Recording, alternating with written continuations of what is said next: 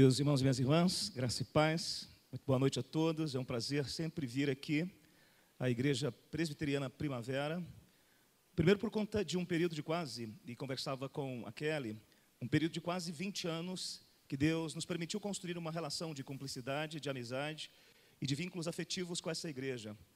Há muito tempo atrás, isso no ano de 2000, quando eu fui para São Paulo fazer o curso, as minhas férias geralmente eram direcionadas para a primavera.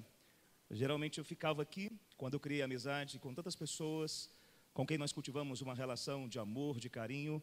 Isso tem sido tão benéfico para a minha vida e para a minha alma. Pastores passaram por aqui e eles fizeram parte também da minha história e da minha vida. E pela graça de Deus, o próprio reverendo Paulo veio para cá.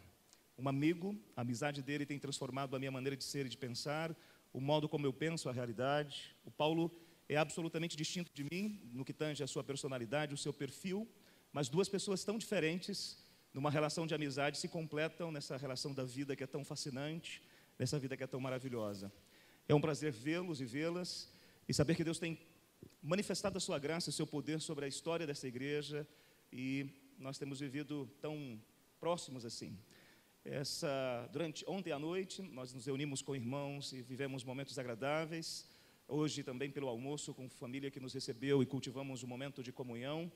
E, acima de tudo, eu acabo brincando com a Carol, mas a Carol, quando eu chego na casa dela, que por sua vez é a casa do Paulo também, nós temos uma relação tão boa, uma relação de cumplicidade, de amizade, e espero que a nossa amizade continue sempre e que nós tenhamos bons momentos de comunhão, de alegria e assim por diante.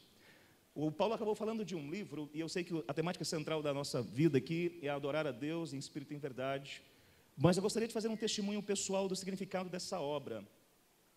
Eu fui criado em Rondonópolis, na periferia de Rondonópolis. E sendo criado na periferia de Rondonópolis, trabalhando nas hortas que ali existiam, a ideia de que o menino criado na periferia, ele não tem possibilidade nenhuma de participar da história, ou pelo menos de produzir algo significativo na história.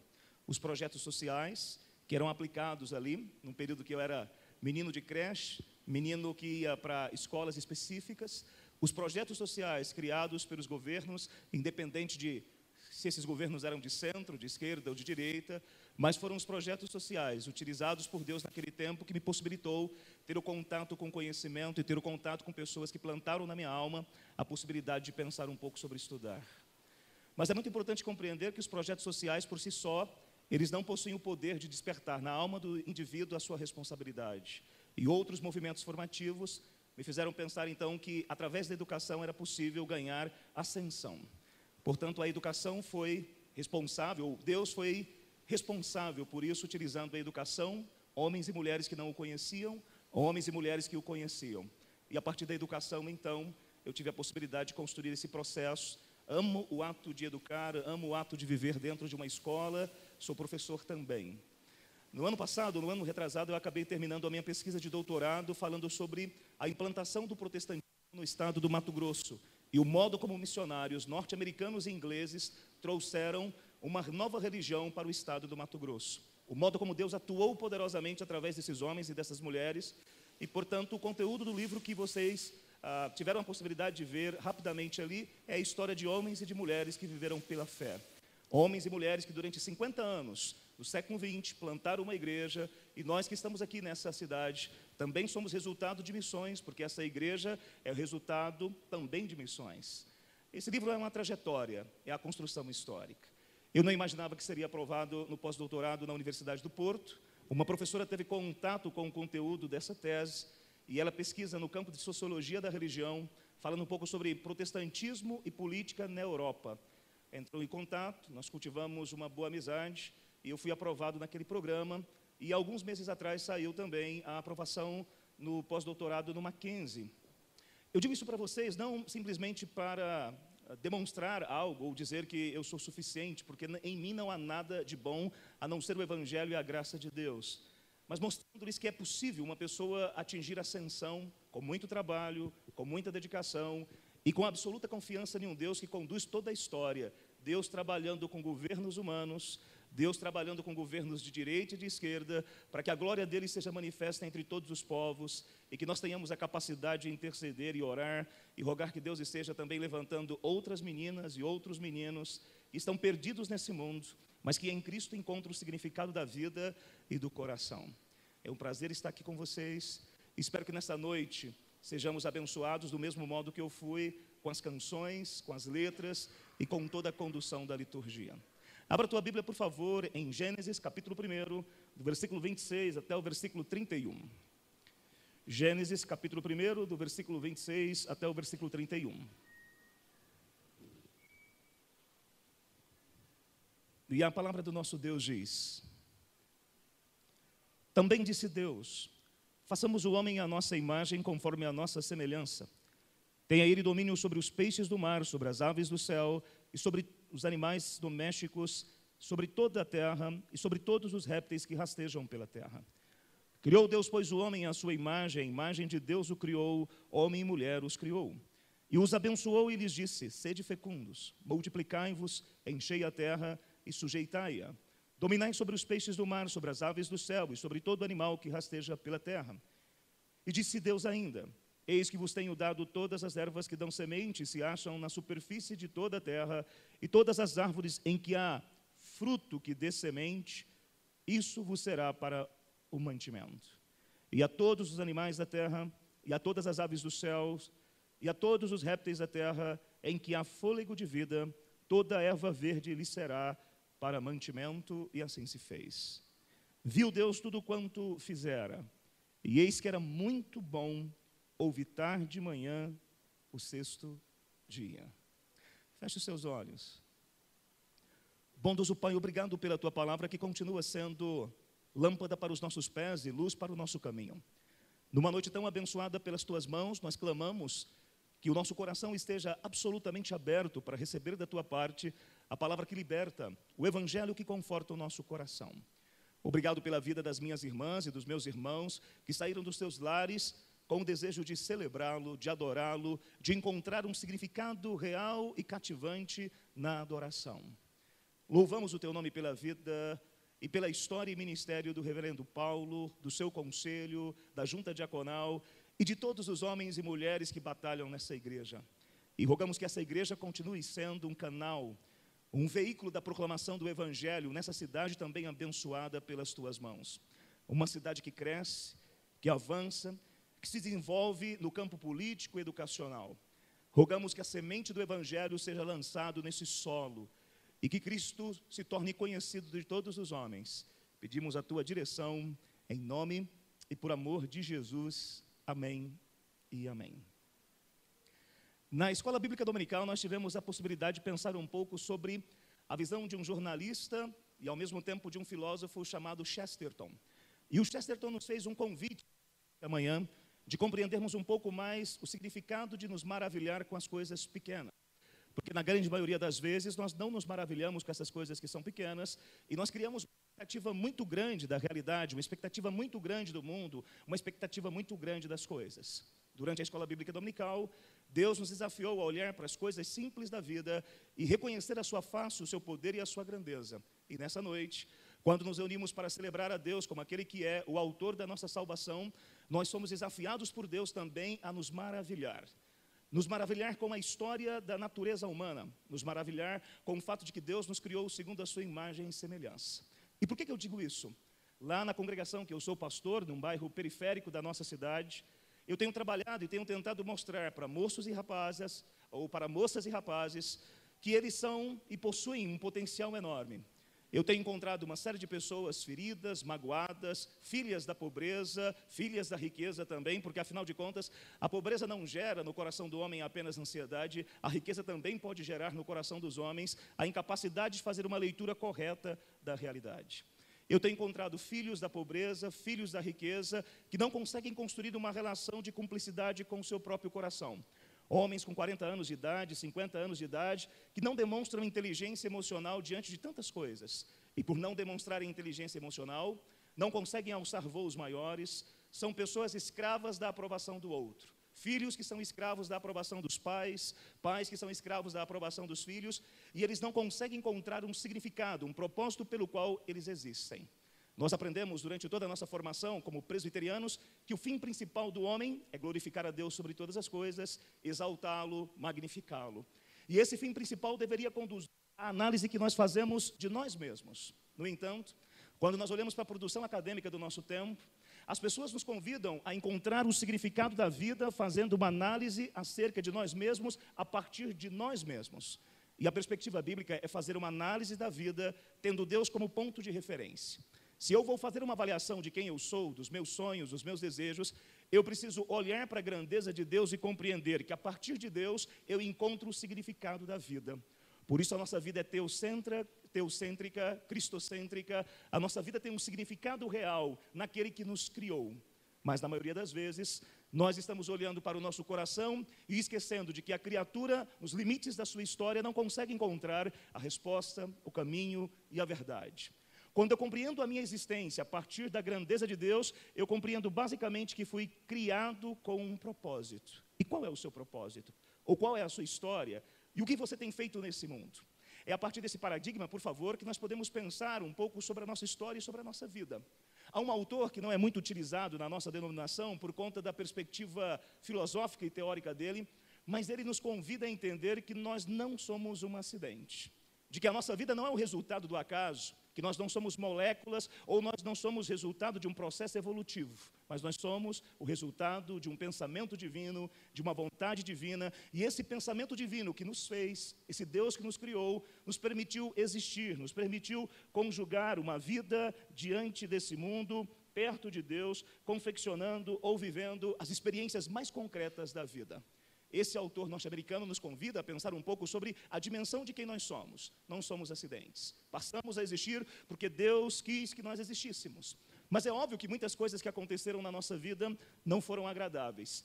E talvez você esteja pensando dentro da sua mente, dentro do seu coração, eu posso ser o resultado de um desejo divino se, na verdade, a minha mãe estava extremamente apaixonada pelo meu pai e eles eram muitos novos, em uma relação sexual extremamente avassaladora, em um carnaval, eles se envolveram não cumprindo aquilo que Deus estabeleceu para a vida deles, não cumprindo um casamento de acordo com a glória dele, não cumprindo a moral estabelecida por Deus na palavra dele. Como é que eu cheguei à existência a partir daí? E a verdade é que Deus permitiu que você chegasse à existência depois de uma noite de carnaval intensa, os seus pais se encontraram, construíram uma relação sexual intensa e você surgiu.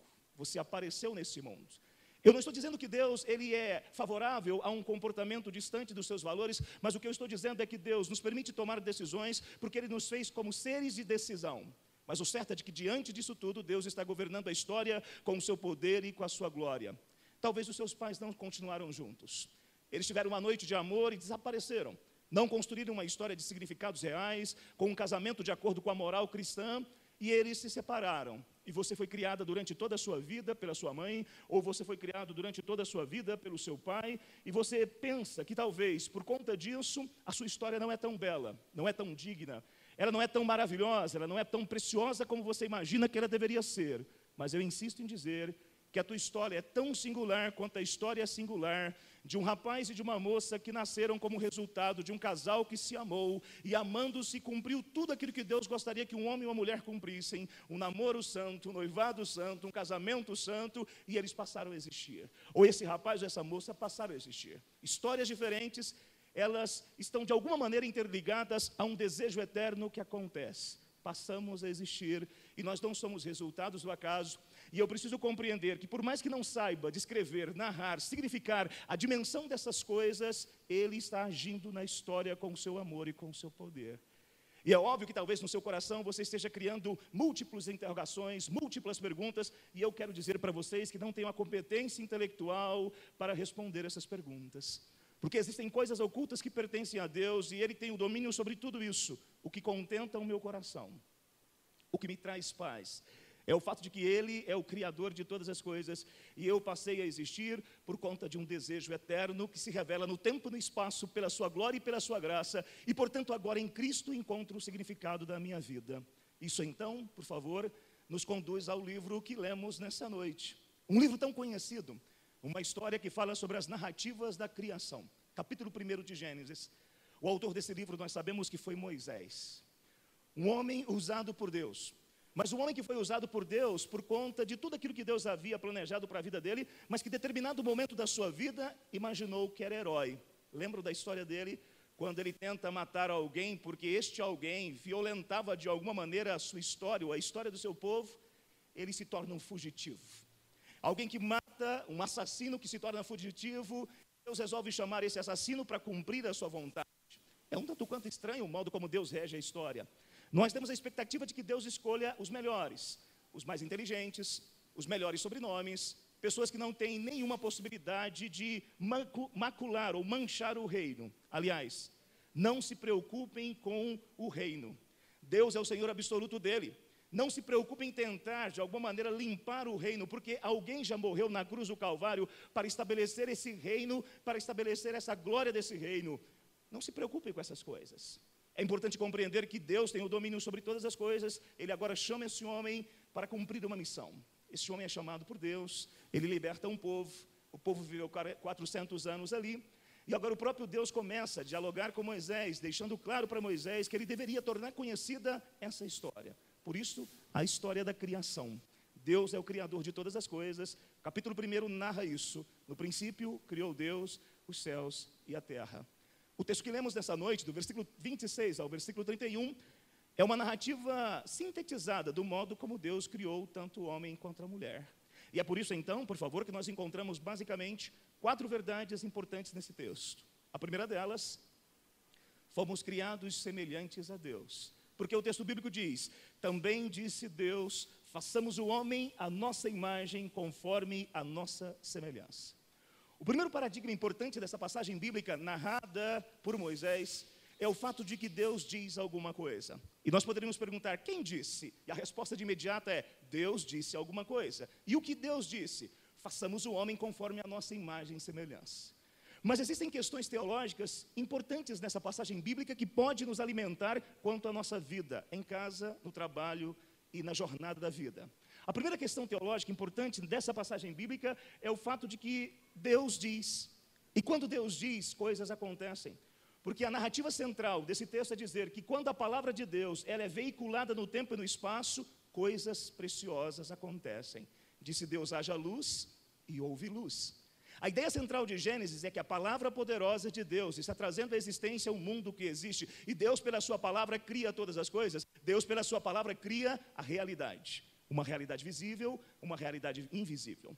O Deus do cristianismo não é um Deus que apenas está no silêncio, mas é um Deus que atua na história pela sua palavra. E quando Deus atua com a sua palavra, ele faz, ele cria e ele recria. É por isso que nós estamos aqui. Nós somos o resultado da criação e da recriação. Ele nos criou segundo a sua imagem e semelhança, mas por conta de que o pecado entrou no mundo, nascemos mortos espiritualmente. E agora, pela sua palavra, ele nos recria. Pela sua palavra, ele dá um significado para a nossa vida. Moisés estava olhando para aquela multidão de pessoas, e ele afirma que Deus disse, e o que ele diz? Façamos. Um outro elemento importante dessa passagem é a expressão façamos, uma ideia de plural. Não é plural da majestade de Deus, mas é uma forte indicação no Antigo Testamento de uma das bases das doutrinas mais preciosas e mais difíceis de serem compreendidas, a doutrina da Trindade. Deus disse: façamos. Então, o paradigma dessa passagem bíblica, ou a dimensão teológica dessa passagem bíblica, é de que a Trindade Santa dialogou entre si, Pai, Filho e Espírito Santo, numa relação dialógica, em uma relação de conversa, em uma relação de conversação, afirmam: faremos o homem. E como faremos? Faremos semelhantes a nós mesmos. Ou farei o homem semelhante a mim. O homem é criado, então, semelhante a Deus. Recebemos a imagem de Deus em nós, todos os homens, todas as mulheres, diferente dos pássaros, das estrelas, do sol, diferente de todos os seres que existem, que nós conseguimos vê-los, e diferente dos seres que nós não vemos, nós somos o clímax da criação, a coroa da criação. Nós fomos criados segundo a imagem e semelhança de Deus. E o que isso significa? Quais são as implicações dessa verdade para a nossa história e para a nossa vida? nós pensamos. E o fato de pensar é um dos sinais maravilhosos de que nós somos semelhantes a Deus, porque Ele é um ser suprarracional, ou seja, nós raciocinamos. Deus nos criou com a capacidade de pensar, porque Ele é um ser suprarracional. Deus nos criou com a capacidade de amar, porque Ele é amor. Deus nos criou com a capacidade de revelar compaixão, porque Ele também revela compaixão. Ou seja, o que eu estou tentando dizer para vocês nessa noite é que os atributos comunicáveis de Deus, ou as perfeições de Deus, elas nos foram transmitidas. Mas elas não nos foram transmitidas tal como Deus as tem, porque senão nós seríamos deuses e não ocuparíamos a dimensão que temos. No presbitério eu falava um pouco sobre um livro que ainda não foi lançado, As Aventuras de Otana, um livro infantil, que foi escrito há basicamente há 10 anos atrás, mas eu não consigo lançá-lo. A editora foi lançá-lo, as páginas estavam erradas, então vai ficar parado mais ou menos seis meses ou sete meses. Não sei o que Deus quer, mas eu sei que o livro não sai. As Aventuras de Otana é a história de uma menina, de uma menina com o seu irmão. Na verdade, as Aventuras de Otana é a tentativa de eu contar a história da criação para os meus filhos, porque durante o período que eu fui pastor em Jaciara, eu não tinha tempo de viver com os meus filhos. Não tinha tempo de amar Ana Luísa, não tinha tempo de amar aqueles que faziam parte da minha vida. Eu era uma espécie de herói da cidade, herói da igreja, mas em casa era um homem comum que não tinha significado real e concreto na vida deles, mas eu fazia um sucesso na cidade. Lucas Boaventura, que nos visita hoje, é, pode, pode responder isso para você. O certo é de que naquele período, quando eu estava ali, eu resolvi, poxa vida, eu preciso criar tempo para falar de Deus para os meus filhos. Então eu criei as aventuras de Otana, e nessa passagem específica, eu afirmo que Deus nos criou semelhantes, uma cozinheira que pega pitadas e lança pitadas na sua comida. As mulheres e os homens também, porque os homens são cozinheiros, eles sabem disso. Quando você pega pitadas de sal, pitadas de pimenta, você pega um pouco de orégano, orégano salva qualquer comida. Você pega orégano, orégano, orégano e vai jogando orégano em todas as coisas. O que essa passagem bíblica está dizendo é que Deus pegou pitadas de si mesmo e lançou sobre o ser que estava sendo criado. É por isso que esse ser pensa, cogita, transforma, raciocina, moraliza, significa, constrói, reconstrói, significa, ressignifica. Nós somos semelhantes ao nosso Criador. E quando eu compreendo que sou semelhante ao meu Criador, eu também começo a perceber que eu também tenho habilidades criativas. Esse púlpito muito bonito é resultado de uma ação criativa. Essa mesa também muito bonita é resultado de uma ação criativa. Nesse exato momento eu estou aqui, vocês podem me ver um pouco mais. A iluminação que está de alguma maneira permitindo que vocês vejam esse afrodescendente é resultado da criatividade humana. Perceba que todos nós estamos envolvidos em uma igreja, de um espaço estético, onde todas as coisas, elas dizem, elas falam, elas proclamam a existência de Deus. Todas as coisas proclamam a existência de Deus, inclusive você, com a sua história, com a sua vida, com o seu coração, com os seus medos, com as suas falhas, com os seus acertos. Inclusive a pessoa que vive do, junto com você durante anos e anos, o seu marido, a sua esposa, os seus filhos. Se nós fomos criados segundo a imagem e semelhança de Deus, se a nossa vida tem um significado de ser e um significado de existir, eu encontro então o propósito pelo qual vivo. Deus me chama a ser parecido com Ele e, portanto, posso criar, portanto, posso moralizar, portanto, posso significar, portanto, posso fazer movimentos de transformações neste mundo. Obrigado. Nesse mundo, nossa. Ah, tira um pouco para não pegar.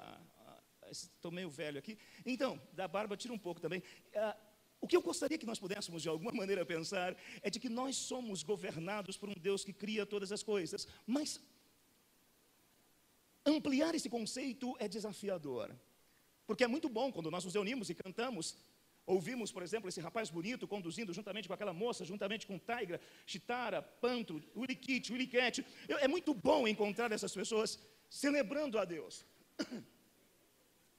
É muito bom encontrar os Thundercats convertidos ao Senhor. E é fascinante perceber que é fácil ver a imagem de Deus nas pessoas que são razoáveis, educadas, nas pessoas que conseguem colocar roupas bonitas, tênis agradáveis, nas pessoas que conseguem cortar um corte de cabelo tão precioso, com muito respeito, um corte de cabelo muito bonito. É fácil ver a imagem de Deus em pessoas cheirosas, em pessoas limpas, em pessoas agradáveis, em pessoas belas, em pessoas comunicativas, em pessoas que fazem parte da trajetória da minha cultura, da minha fé, da minha história. Mas é difícil ver a imagem de Deus em pessoas que aparentemente não a possuem. E a imagem de Deus está presente E talvez alguns não queiram ouvir essas verdades, mas a imagem de Deus está presente em todos os seres, em todas as pessoas. E é por isso que eu trato com dignidade o humano, porque o humano é habitado pela imagem de Deus. Todos os homens, todas as mulheres são habitados com a imagem de Deus. Mas falar sobre a humanidade é algo extremamente precioso. Nós gostamos de falar sobre a humanidade, mas quem é a humanidade? Nós falamos, a humanidade ela precisa ser transformada. A humanidade possui a imagem de Deus. Mas a pergunta é: quem é a humanidade? A humanidade são as pessoas que caminham perto da sua casa, é aquele vizinho que ama Amado Batista e que meia-noite está com Amado Batista ouvindo as suas músicas todas as noites e você precisa trabalhar amanhã muito cedo e o seu vizinho começa a ouvir Amado Batista ou Roberto Carlos todas as noites, todas as noites e você fica irritada porque aquele sujeito que você imagina que é filho do cão, na verdade é uma criatura de Deus. Mas talvez seja muito fácil ver a imagem de Deus em governos de direita. Mas ver a imagem de Deus em governos de esquerda talvez seja o maior desafio da nossa vida. Ver a imagem de Deus nos presidentes que passaram nessa nação, que tiveram um erro e que pagam pelo seu erro, é difícil ver a imagem de Deus. Mas, por incrível que pareça, por mais que nós não queiramos ver, os presidentes que passaram por essa república possuíam a imagem de Deus. Lula, Dilma, Bolsonaro, são seres humanos criados à imagem e semelhança de Deus.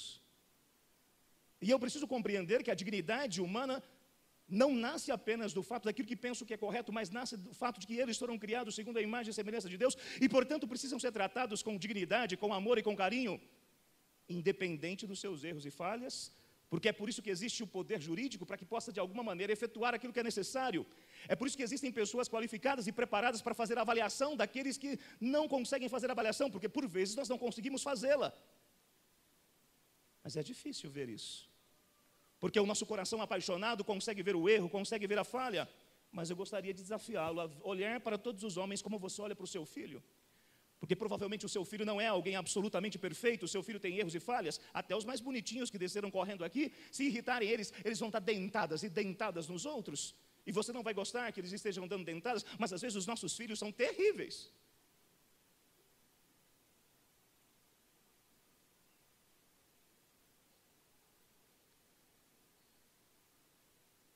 O desafio é ver a imagem de Deus nos homens. Mas eu não posso ver apenas a imagem de Deus, eu preciso compreender que essa imagem de Deus, ela foi ferida pela queda, foi ferida pela corrupção. E é por isso que os homens são corruptos, egoístas, assassinos, violentos, porque a imagem de Deus perfeita que foi colocada nos seres humanos, ela foi ferida pela queda. Os nossos pais não ficaram ou não obedeceram a Deus. A imagem perfeita foi maculada. E é por isso que Cristo vem neste mundo, ou a este mundo, para restaurar essa imagem. A imagem que foi maculada e não destruída, ela é restaurada pela obra e pelo poder de Jesus Cristo. Quem você é? Você é semelhante a Deus, numa proporção muito pequena mas é alguém que foi criado para a glória dele, para amá-lo, para senti-lo, para ouvi-lo, para criar uma relação de comunhão com ele. E o significado de quem você é não nasce apenas de você mesmo ou de uma reflexão profunda dos seus traumas, mas nasce da possibilidade que você tem de olhar para cima, numa linguagem metafórica, e compreender que o significado da sua vida começa do alto e ele não começa do chão. A nossa identidade está interligada com os céus. Quando digo céus, não naquela dicotomia platônica, mas no sentido de o transcendente. Então ame a si mesmo. Ame as pessoas. Cuidado com as suas palavras. Cuidado com os seus sentimentos. Cuidado com as coisas que estão dentro de você. Porque essas pessoas foram colocadas na sua vida com um significado. E quando perdemos esse significado, perdemos a noção de amor, de cumplicidade e de vida perto, de vida em comunhão. A segunda verdade, pode passar esse slide, obrigado, Paulo, Fomos criados para exercer domínio. Porque o texto bíblico disse: tenha ele domínio sobre os peixes do mar, sobre as aves do céu, sobre os animais domésticos e sobre toda a terra e sobre todas as aves do céu, e eu não consigo enxergar mais. Então, o que acontece? O certo é de que essa passagem bíblica, eu estou lendo lá no fundo, fiz um, uma letra muito pequena. Agora Moisés está diante daquela nação, contando a história da redenção, ou melhor ainda, a história da criação. Ele afirma que o homem e a mulher foram criados segundo a imagem e semelhança de Deus. Mas esse homem e essa mulher que foram criados segundo a imagem e semelhança de Deus receberam habilidades, dotes, recebem habilidades e dotes para o quê? Para dominar, para cultivar, para guardar. Gênesis 2,15 diz isso. Tomou, pois, o Senhor Deus ao homem e o colocou no jardim do Éden para o cultivar e guardar. Somos colocados nesse mundo, à luz dessa experiência narrativa, para cultivar. Recebemos inteligência. O domínio é uma das habilidades que nós temos. Dominar em todas as áreas. Dominar com o coração cheio de Deus. Dominar para transformar. Dominar não para escravizar. Então todos nós recebemos habilidades, inteligências, inteligências múltiplas, porque não existe uma única inteligência, mas existem diversas inteligências que podem ser utilizadas e aplicadas no desenvolvimento do mundo. Existem diversas inteligências. Algumas pessoas receberam inteligência prática. A solução de problemas que aparecem e de maneira muito rápida e objetiva resolvem problemas. Outras pessoas receberam inteligências no campo das ciências matemáticas. O pensamento e o modo dessa pessoa perceber a realidade passa por um critério matemático de ver o mundo. Outras recebem uma inteligência existencial. As suas avaliações envolvem apenas um elemento matemático da realidade, mas envolve uma leitura mais ampla do mundo, uma leitura da existência, uma leitura do ser. Todas as inteligências nos foram dadas para que nós possamos exercer domínio sobre o mundo criado por Deus. Nós somos mordomos de Deus, vice-gerentes de Deus. E a inteligência que você tem, a habilidade que você tem, foram dadas por Deus para que você pudesse, de alguma maneira, exercer domínio para a glória de Deus, para que você pudesse ter sucesso, crescer, avançar. Mas o problema é que o pecado habitando em nossos corações, ao invés de nos conduzir a um domínio sagrado, a um domínio santo, a um domínio piedoso, a um domínio humilde, nós dominamos para escravizar. Estabelecemos os nossos reinos e reinados na expectativa de que nós tenhamos sucesso. Pergunta: Como é que você tem dominado nas áreas que Deus te colocou? Talvez de maneira mais prática. Deus te deu uma inteligência e você se tornou um professor. Como é que você exerce o domínio pedagógico na sala de aula? Ou de maneira mais prática ainda, talvez Deus te deu a habilidade de ser um bom peão. Como é que você domina sobre todos os animais que estão diante de você? De maneira violenta, falando poesias. As crônicas de Fernando Sabino, você encontra, por exemplo, um dos animais, um porquinho na fazenda, e eu gostaria de chamar a sua atenção. Para chamar a sua atenção, preciso recitar as crônicas de ou de repente eu preciso cantar as músicas de quem? De alguém que é singular. Preciso cantar para vocês as músicas de Shakira. Perceba, eu não sei como é que você tem exercido o domínio sobre todas as coisas, mas o que eu pergunto para você é: você já parou para pensar um pouco sobre isso? Todas as habilidades que você tem, as inteligências que habitam em você, foram dadas para a glória de Deus, para que você pudesse dominar esse mundo de maneira saudável, inteligente, justa íntegra, ética, para que o nosso país se desenvolva. Sabe qual foi o grande problema do nosso país, enquanto igreja evangélica? É que nós ficamos encantados apenas com essa estrutura. Eu tenho dito durante esses últimos anos da minha vida, e algumas pessoas talvez não gostam de ouvir essas coisas, mas nos últimos anos, a igreja evangélica brasileira, ela não pensou acerca daquilo que Deus lhe havia dado, cultivar e guardar, se tornar um referencial do seu tempo, um referencial da política, um referencial da educação, um referencial de todos os mundos, de todos os campos. E aí nós criamos a dicotomia entre o sagrado e o profano, o sagrado e o secular. Começamos apenas a cantar no templo. Retiros espirituais, vigílias. Não estou dizendo que retiro espiritual não seja bom, não estou dizendo que vigília não seja bom, mas nós ficamos só assim, cantando. Vamos cantar. É a esfera do sagrado. Não treinamos os nossos filhos para glorificarem a Deus como bons dentistas, advogados, políticos, poetas, artistas. Treinamos os nossos filhos para pensar o seguinte: o mundo jaz no maligno. Deus vai destruir esse mundo com fogo, eu vou para o céu. Essa não é a perspectiva bíblica. Porque a perspectiva de Apocalipse é novo céu e nova terra. Essa terra glorificada e transformada. E viveremos aqui para sempre, experimentando o reinado de Cristo sobre a nossa vida. Pergunta: Universitário, como é que tem sido a sua vida? Você tem dominado Opa, não derruba meu livro. Você tem dominado, já vou terminar. Você tem dominado a sua área? Universitário, cristão. Eu não acredito que você tenha pago alguém para fazer o seu TCC. Porque eu preciso dominar essa realidade, eu preciso dominar a minha área, escrevendo um bom trabalho, escrevendo um bom artigo científico.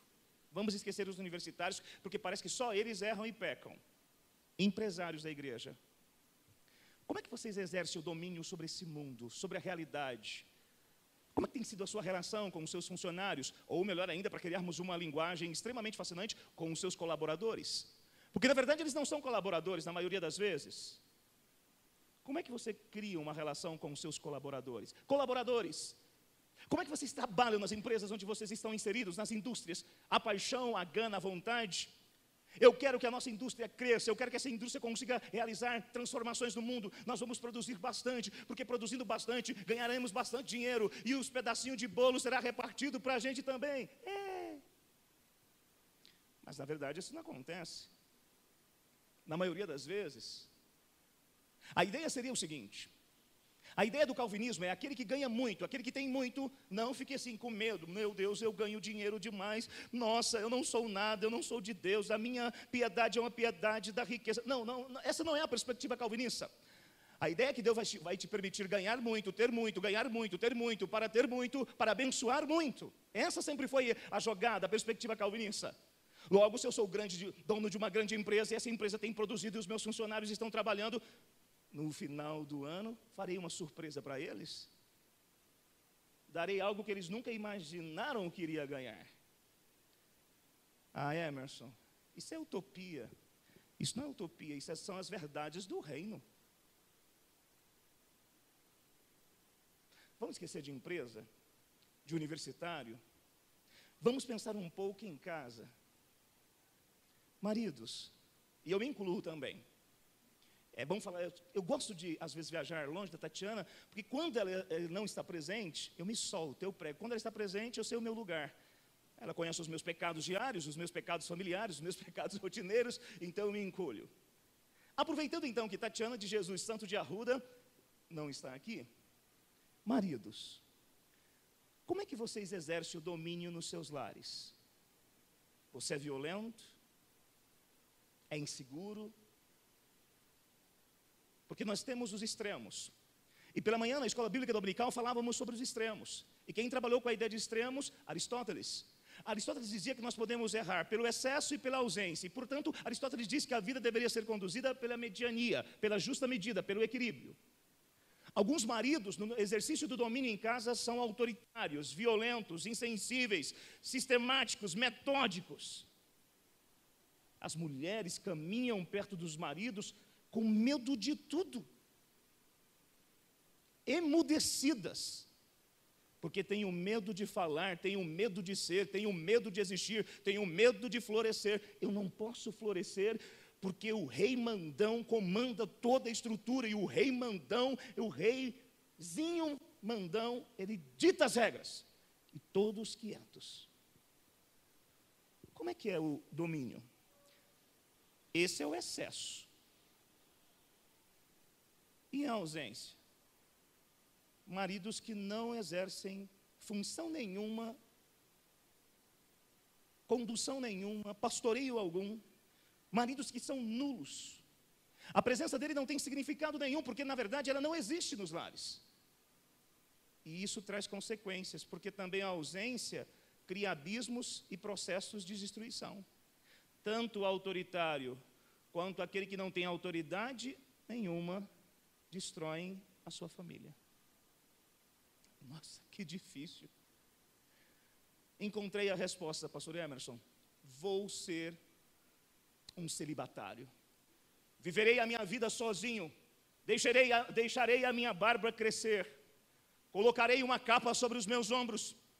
Serei um vique vivendo sozinho, solto pelas florestas. Ou então tem uma resposta: encontrarei uma namorada que manda em mim. Serei servo dela, do pai dela, da mãe dela. Porque os bolos que ela faz são gostosos demais. E por que não procurar o equilíbrio e dizer, Deus, eu tenho errado como marido. Me dê a sabedoria para dominar o meu lar numa relação de diálogo, de amor, de humildade. Eu sou explosivo. Acalma esse vulcão que habita em mim, esse desejo de romper, essas explosões que cogitam dentro de mim, essa vontade de ser aquele que é o comandante dos 300, de comandar todas as coisas, os músculos pulsam. Diga, não vocês, né? Conversando com Deus. Querido Deus, acalma essa fera que habita em mim. E aqueles que não não comandam nada? Deus, me dê uma voz mais grossa dentro da minha casa eu preciso.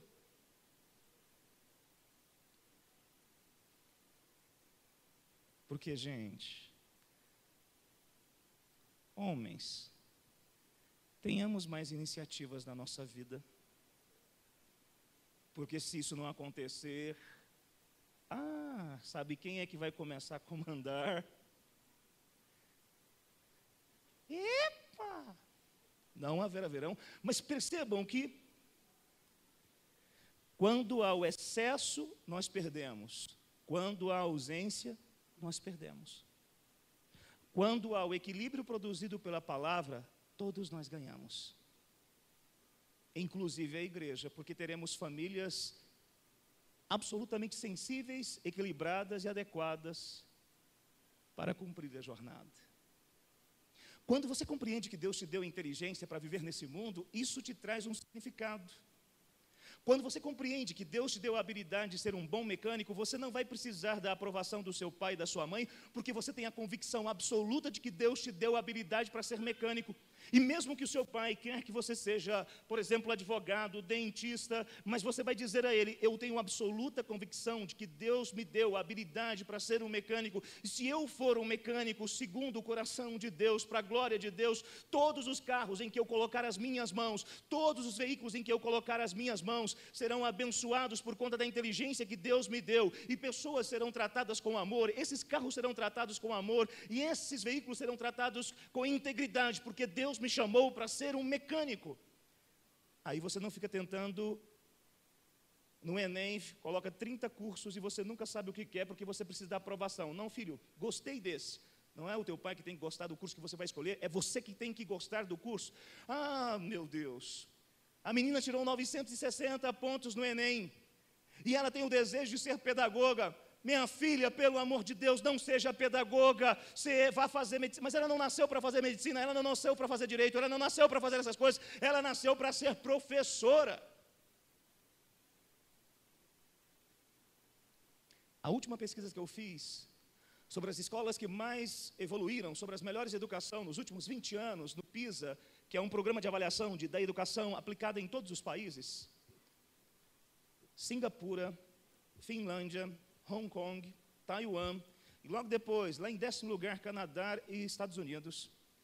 As melhores escolas, os melhores países em termos de educação. Nosso país está na posição 66. Um dos piores. Sabe qual é o movimento formativo nessas escolas? A valorização do professor. E sabe como é que eles começam o processo de valorização do professor? Na pesquisa que fiz, na análise de documentos, eles, os alunos estão na escola. E eles descobrem que dentre aqueles 30 alunos, Cerca de sete alunos são sensacionais, são alunos brilhantes. Eles descobrem o brilho de cada um em cada área. Aquele aluno é brilhante nas ciências biológicas. A escola os convence de assumirem o compromisso de serem os próximos professores da geração. Eles não vão fazer medicina, engenharia, eles serão os próximos professores. Eles criaram nesses últimos 20 anos esse movimento de escolher os melhores alunos, porque eles entendem que se um país passa por mudanças, a figura central na mudança é a figura do professor. E nós precisamos dos melhores, dos mais inteligentes em todas as áreas do ensino. Olha como o nosso país segue uma lógica avessa. Nossa, pastor, eu não sei nem se minha filha. Minha filha não conseguiu nada, pastor, mas ela vai fazer pedagogia. Minha filha não conseguiu nada, vai fazer pedagogia. E por incrível que pareça, esses primeiros anos da vida dos nossos filhos, eles são determinantes para aquilo que eles serão no resto de suas vidas. É por isso que mestres, doutores, nesses países, professores recebem incentivo para se tornarem os melhores, para que um doutor formado em matemática esteja lá com as suas crianças no berçário desde lá, pegando brinquedos e dizendo que os movimentos dos brinquedos são importantes para a construção de movimento matemático no futuro. Não é muito diferente da gente? Qual é a sua missão nesse mundo? Não tenha vergonha de ser professor, pedreiro. Apenas seja aquilo que Deus colocou no seu coração e você tem a convicção de que Ele te chamou para fazer algo. Porque você foi colocado nesse mundo para dominar. E quando você tem consciência da sua inteligência, isso te, uma, te traz uma sensação de utilidade, de serventia, de significado. Eu faço parte de uma história que talvez não me reconheça, mas eu sei que o Todo-Poderoso me reconhece. E a convicção de que Ele me reconhece me traz uma sensação de prazer, de felicidade. Sou fotógrafo.